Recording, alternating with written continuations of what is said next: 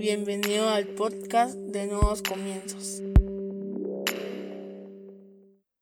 Bienvenidos sean todos y cada uno de ustedes una vez más a Nuevos Comienzos. Qué alegría tenerlos con nosotros este día. Hoy vamos a seguir hablando sobre la iglesia relevante. El tema que vamos a tratar es ¿sanan señalan? Así que te voy a invitar a que vayas a tu Biblia y busques el Evangelio de Mateo en el capítulo 12, el versículo 20 en la traducción al lenguaje actual. Mateo 12, 20 en la traducción al lenguaje actual dice, no les causará más daño a los que estén heridos, ni acabará de matar a los que estén agonizando. Al contrario, fortalecerá los débiles y hará triunfar la justicia. Una vez más, no les causará más daño a los que estén heridos, ni acabará de matar a los que estén agonizando. Al contrario, fortalecerá a los débiles y hará triunfar la justicia. Cierra tus ojos, vamos a orar. Padre, te damos gracias, Señor, por permitirnos aprender de tu palabra. Te pedimos que hables a nuestra vida, a nuestra mente, a nuestro espíritu. Que transforme nuestros pensamientos, que nos permita, Señor, comprender a cabalidad todo lo que tú quieres hablar. Y que a partir de este momento quites todo estorbo, todo aquello que nos robe la atención, para que podamos enfocarnos en aprender más de ti. Pero sobre todo, Señor, que lo que hoy aprendamos lo podamos poner en práctica en nuestra vida diaria. En el nombre poderoso de Jesucristo. Amén y amén. Como te digo, esta es la, segunda parte, podríamos decir, de la iglesia relevante, del tema de la iglesia relevante. Y la pregunta es, ¿sanan o señalan? Para tener una iglesia relevante debemos de aprender a sanar a las personas, no a señalar a las personas. Y cuando hablo de iglesia en este tema en específico, en el podcast este en específico, estoy hablando de aquellas personas que componen dicha iglesia. Desde los que están en el servicio, los que llegan, el que acaba de cruzar la puerta, hasta el líder o la persona que tiene a cargo la responsabilidad de la iglesia. Todos y cada uno de ellos comprenden la iglesia. Entonces la pregunta de hoy es, ¿sanan o señalan? Al día de hoy es muy fácil que las etiquetas se nos pongan en manera automática. La sociedad nos ha enseñado a poner etiquetas por todo. Y también en la iglesia nosotros hemos aprendido a poner etiquetas. Y si tú pones etiquetas es porque estás señalando a las personas en lugar de sanarlos. Lo que leímos es una breve descripción de lo que Jesús vino a hacer. Dice, no les causará más daño a los que estén heridos, ni acabará de matar a los que estén agonizando.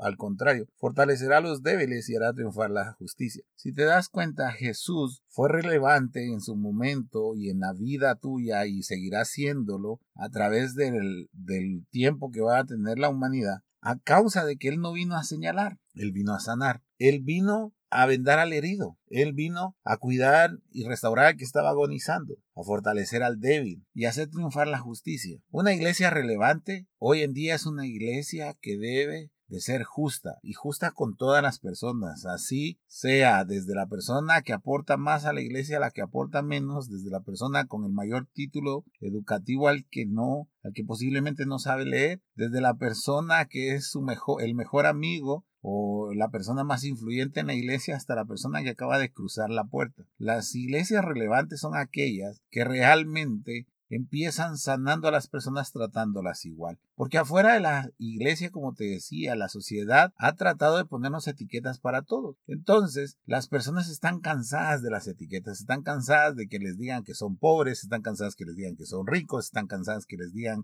que vienen de un hogar desintegrado, están cansadas que les digan que son huérfanos, están cansados que les digan que tienen todo, que están cansados que les digan que son una excepción a la regla porque sus papás están juntos, están cansados de que por cada cosa que ellos viven se les ponga una etiqueta. El que lleguen a una iglesia y que en esa iglesia se encuentren de igual a igual con todos, eso hace que la iglesia sea relevante, eso hace que se transforme el ambiente, porque entonces en ese momento la iglesia se convierte en un refugio. Nosotros debemos de congregarnos, pero no debemos de congregarnos para criticarnos y tampoco debemos de congregarnos para señalarnos, menos para juzgar los unos a los otros, de cómo viene vestida la fulanita, de cómo viene vestido su de cómo se pintó el pelo aquella, de cómo se pintó el pelo aquel, de cómo se cortó el pelo aquel, de que aquel ahora trae otra novia, de que aquella trae otro novio, de que terminó con, con mi mejor amigo y entonces yo le hago caras, le aplico la ley del hielo. Todas esas cosas no deben de existir en la iglesia por lo menos en una iglesia relevante, en una iglesia que sana y no que señala. Porque lo primero que debemos de hacer para poder restaurar a una persona y sanar a una persona es aceptarla tal y como es. Y yo sé que con esto estoy tocando las bases de los religiosos. Tú debes de aceptar en la iglesia a las personas tal y como son, porque no eres tú quien transforma a las personas, sino que es la exposición a la palabra que por medio del Espíritu Santo el Señor viene, instaura esa palabra dentro de ellos y transforma sus corazones y transforma sus vidas. Tú no puedes pretender que alguien que se ha vestido de negro, que ha sido rockero toda su vida, el día que entre a la iglesia llegue con un traje. No lo puedes pretender.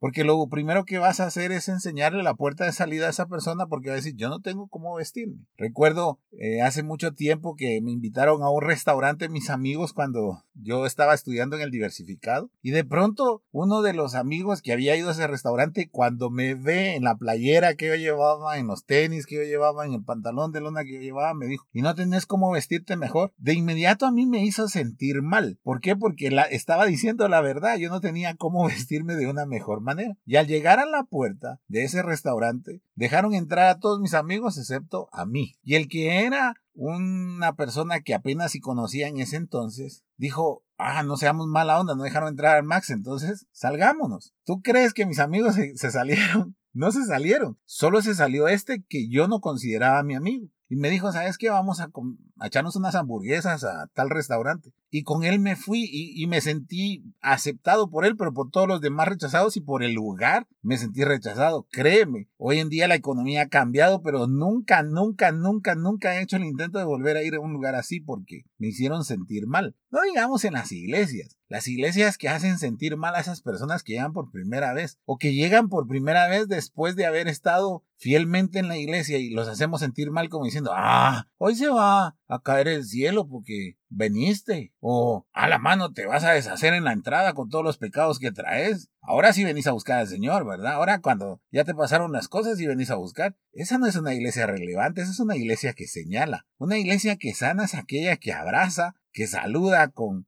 con amor que hace sentir a las personas como que nunca se fueron, porque no estamos para, para hacerlos sentir mal, no estamos para terminar de hacerlos agonizar para que mueran, no, estamos llamados todo lo contrario a fortalecer al débil. Y la única manera de fortalecerlos, como te digo, y el primer paso y el primordial es tratando a todos por igual. Si en tu iglesia o en nuevos comienzos no tratamos a todos por igual, entonces no estamos siendo relevantes. ¿Por qué? Porque simple y llanamente estamos señalando en lugar de estar sanando. Y la misión de la iglesia es sanar. Sanar a una humanidad herida por el pecado, sanar a una humanidad que está golpeada a causa de la injusticia que pudo haber vivido, sanar a personas que han tenido una vida complicada, sanar a personas que lo han tenido todo, pero por lo mismo también los han discriminado y hacerlos sentir amados a todos por igual. Eso es relevante, mis estimados. Mira, te quiero contar una historia. La iglesia se llama Capilla Calvario, Calvary Chapel. Esta iglesia surgió en los años 70.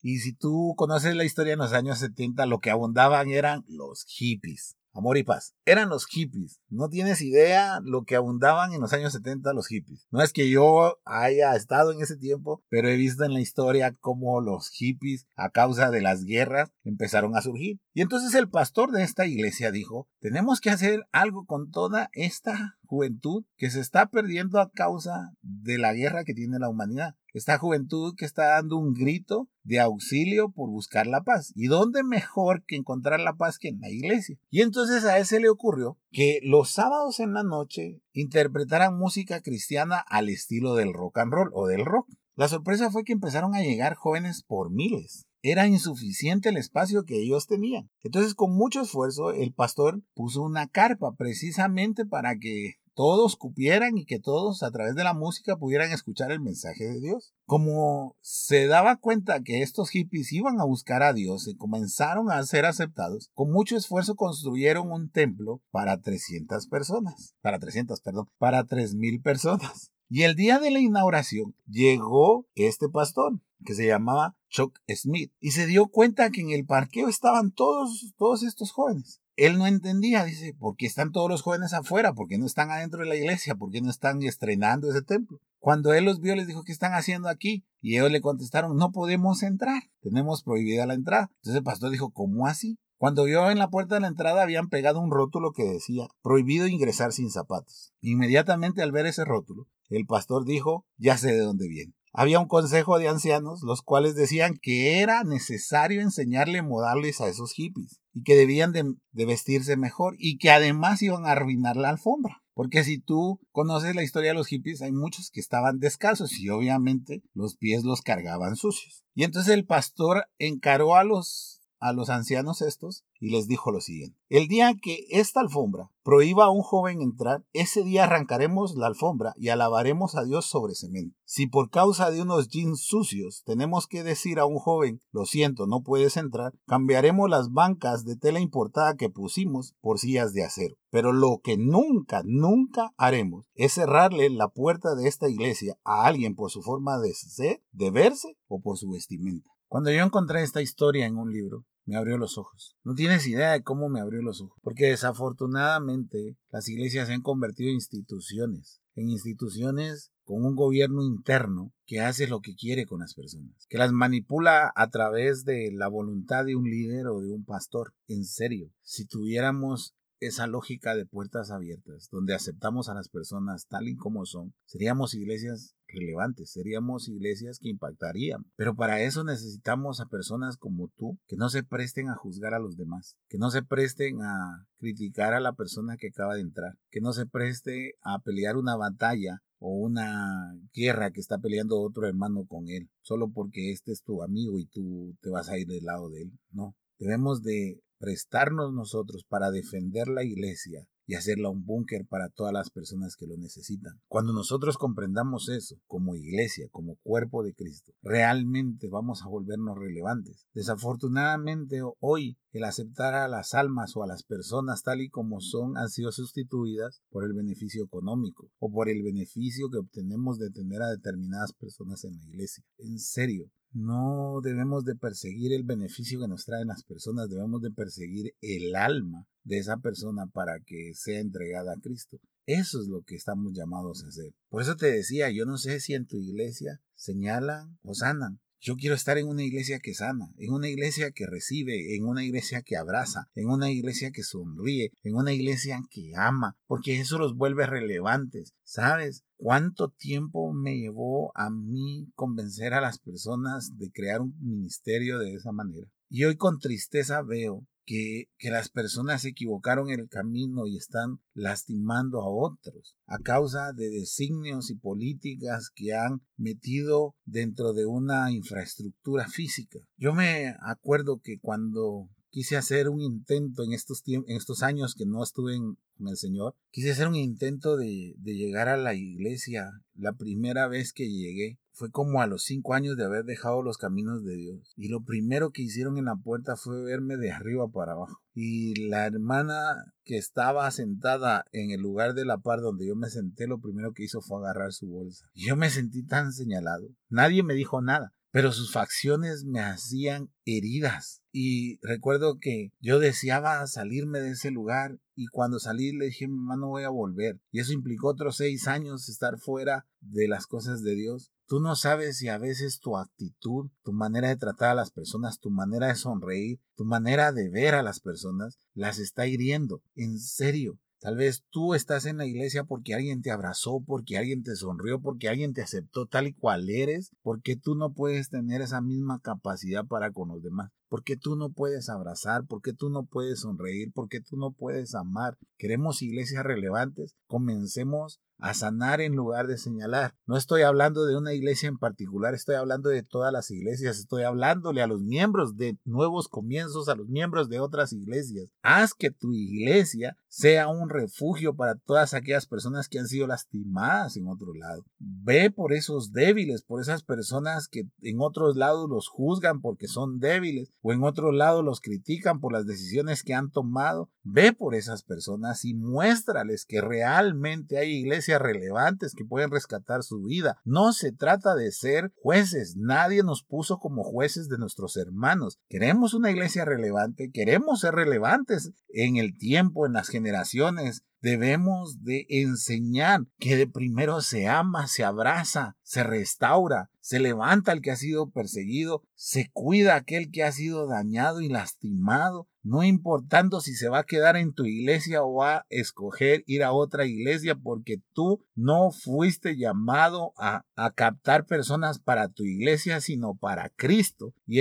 y si en tu iglesia está Cristo, en otras iglesias también está Cristo. Entonces deja, por favor, deja de estar juzgando a las personas por si se van a quedar o no se van a quedar. Deja de estar pensando en las personas por, ah, bueno, es que yo los voy a restaurar, yo les voy a dedicar tiempo y después se van a ir a otra iglesia. No, si alguien te dedicó tiempo a ti también, si alguien también te dio consejos, si cuando tú estuviste destruido, señalado, criticado, dolido, alguien acudió a darte una palabra de ánimo, abrazarte, ayudarte y apoyarte, ¿por qué tú no haces lo mismo con las demás personas? ¿Por qué te interesa tanto señalar a la persona? Sanar a las personas debe ser nuestra prioridad. Sanar su alma debe ser nuestra prioridad. Enseñarles que es posible tener una iglesia donde se les aprecie y se les ame por lo que son es una prioridad para nosotros. Dejemos de estarnos contaminando con todas esas cosas que han puesto los hombres en las estructuras que ahora llaman iglesia. Este tiempo nos debe permitir a nosotros reflexionar en nuestros hogares y en el momento que se abran los templos, que se pueda volver a reunirse uno en los templos, no es para pararse desde el púlpito una reunión de líderes y decir, bueno, a partir de hoy las reglas son estas. No, todo lo contrario. Yo hablaba con una persona y le decía, el primer día que abramos la iglesia, uno de los planes que tenemos es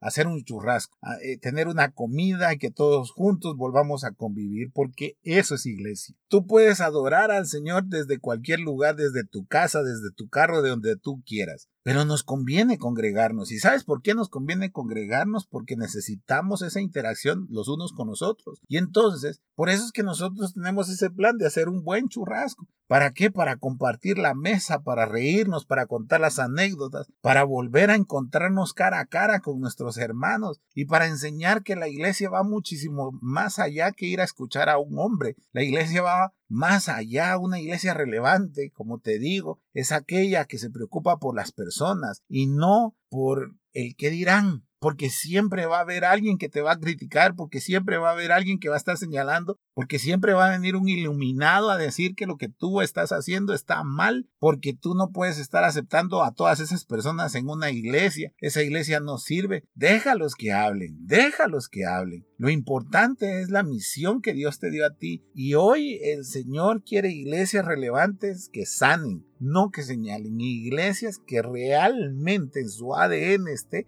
el sanar a las personas. El que si ves a alguien cargado, que si ves a alguien que está pasando alguna apretura, si ves a alguien que esté pasando algún momento de dolor, todos y cada uno de los que componen la iglesia deben de preocuparse por esa persona. No puede ser que te preocupes solo por dos o por uno de la iglesia. Preocúpate por todos. Agarra el teléfono y di, a ver cómo está fulano, cómo está sutano, tal vez tú no sabes si está enfermo. Tienes tres meses, cuatro meses de no ir a la iglesia y no has podido ni siquiera hacer una llamada a alguno de los que te acompañaban a la iglesia. Y cuando te llaman, les contestas hasta de mal humor. Eso no es ser una iglesia relevante. Eso no es ser una iglesia que sana. El ser una iglesia que sana es ponerse uno en el plan de ser un primer auxilio para las personas. Este tiempo de pandemia que estamos viviendo ha afectado a niveles fuertes los sentimientos de las personas, ha afectado el pensamiento de las personas. Y si tú estás bien, bendito sea Dios. Y si tú tienes trabajo, bendito sea Dios. Y si no ha faltado el pan sobre la mesa, bendito sea Dios. Pero sé consciente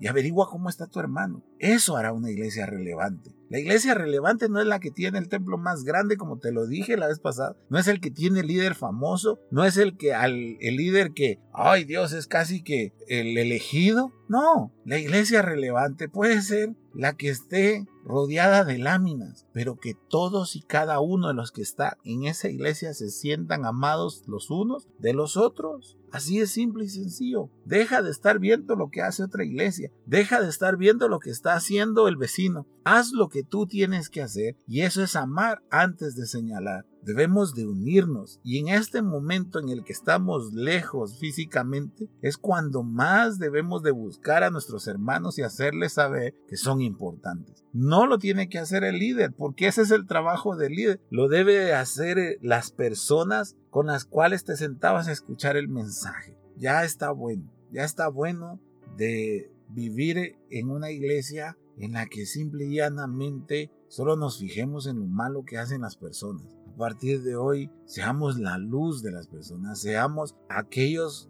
en los que las personas pueden confiar, aquellos en los que las personas pueden llamar a altas horas de la noche para pedir un consejo, para buscar un alivio a lo que están sucediendo. Y si no es alguien de tu iglesia y está en otra iglesia, no lo veas con revancha, no lo veas desde el punto de vista, ah, es que este no viene a esta iglesia, entonces no lo puedo ayudar, ayúdalo como te digo, el Señor no mandó a las personas a evangelizar para tu iglesia, sino mandó a evangelizar para ganar almas para Él. Eso implica que posiblemente esa alma va a estar en la iglesia a la que tú asistes o no va a estar. Ya basta de estar con las divisiones. Una iglesia relevante no puede tener divisiones. Una iglesia que sana no puede tener divisiones. Una iglesia que sana no puede ser egoísta. Una iglesia que sana no puede tener miembros que no se preocupen por otros. Ese es el verdadero motivo de ser relevante. Hoy en día hay muchas iglesias que hieren, hoy en día hay muchas iglesias que señalan, hoy en día hay muchas iglesias que tienen una disciplina de hombre, no de Dios. Hoy en día hay muchas iglesias